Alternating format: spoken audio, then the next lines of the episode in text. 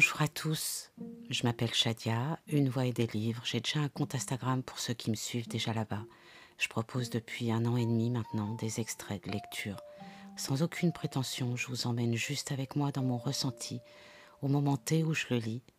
Je mets un peu de musique pour essayer de porter leurs mots un peu plus haut, un peu plus fort. J'espère que ça vous plaira. J'ai fait le choix de vous présenter aujourd'hui Gaëlle Fondelup.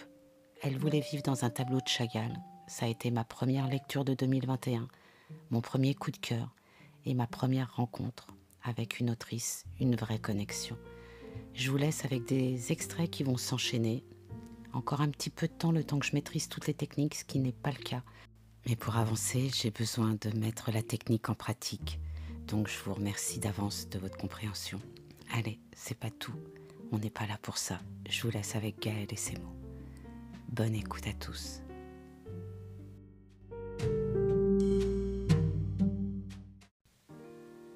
Quand j'étais petite, je voulais vivre dans un tableau de Chagall, barbouillé de couleurs au milieu des chevaux ailés, des soleils bleus et des musiciens acrobates. Je crois qu'au fond, c'est toujours le cas. Tu souris, mais d'un sourire presque nu, déshabillé de ton ironie coutumière. Au moins, c'est original et plutôt ambitieux. Pas plus que Victor Hugo. Cependant, je ne sais pourquoi Chagall m'a toujours fait l'impression d'un peintre pour enfants. Là, tu vas me fâcher.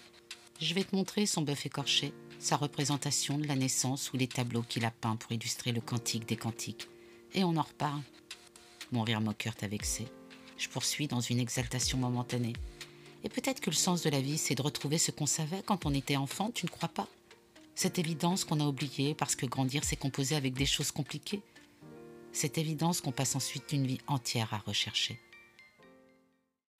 Appelle-moi, écris-moi, déteste-moi si tu veux, mais parle. Tu ne réponds pas.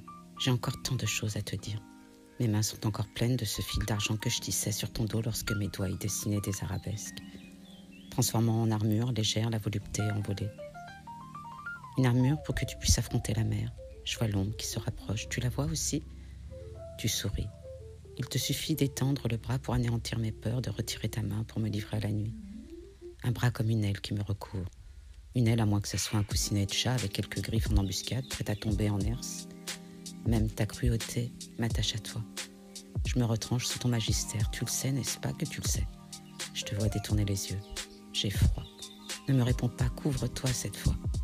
Partons en voyage pour retrouver les ailleurs, cet horizon qui abolit le temps comme aux premières heures, quand au creux de ta main, j'avais avalé la lumière.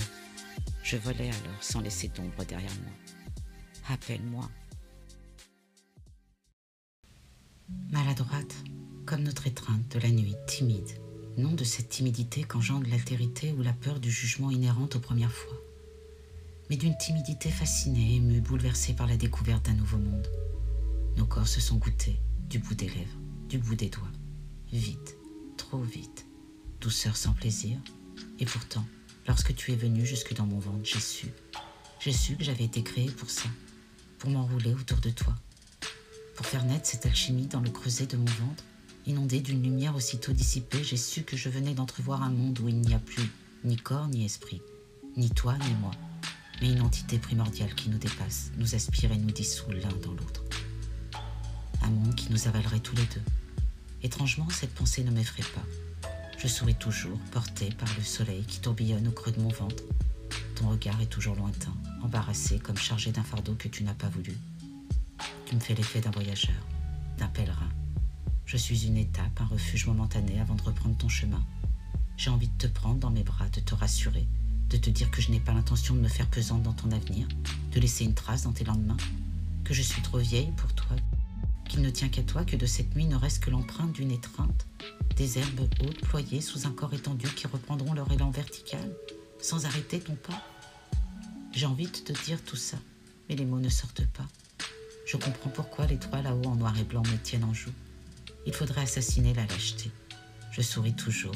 Ce matin, je suis immortelle, légère.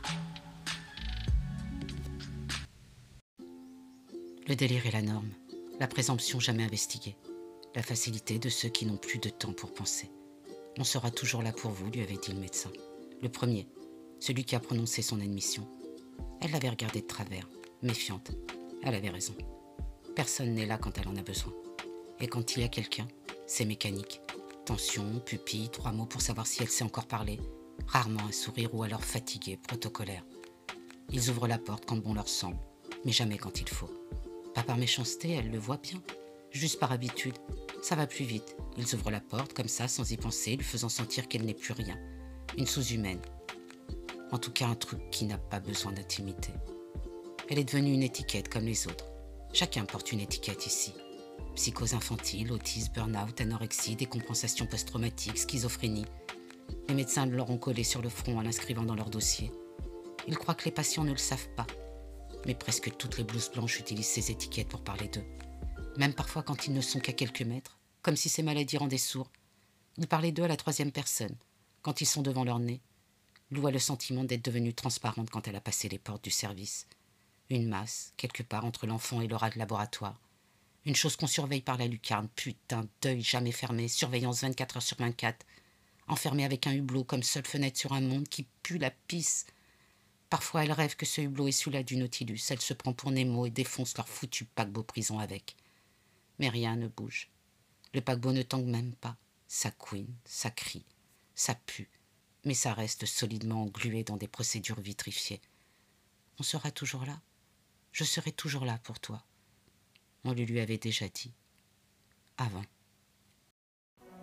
À tous ceux qui, malgré le manque de moyens, malgré les risques et les échecs, malgré la pression d'un monde obsédé par le minutage et la rentabilité, continuent de se battre contre l'épuisement, la maladie, l'indifférence et trouvent encore la force de donner de leur temps à ceux qui souffrent.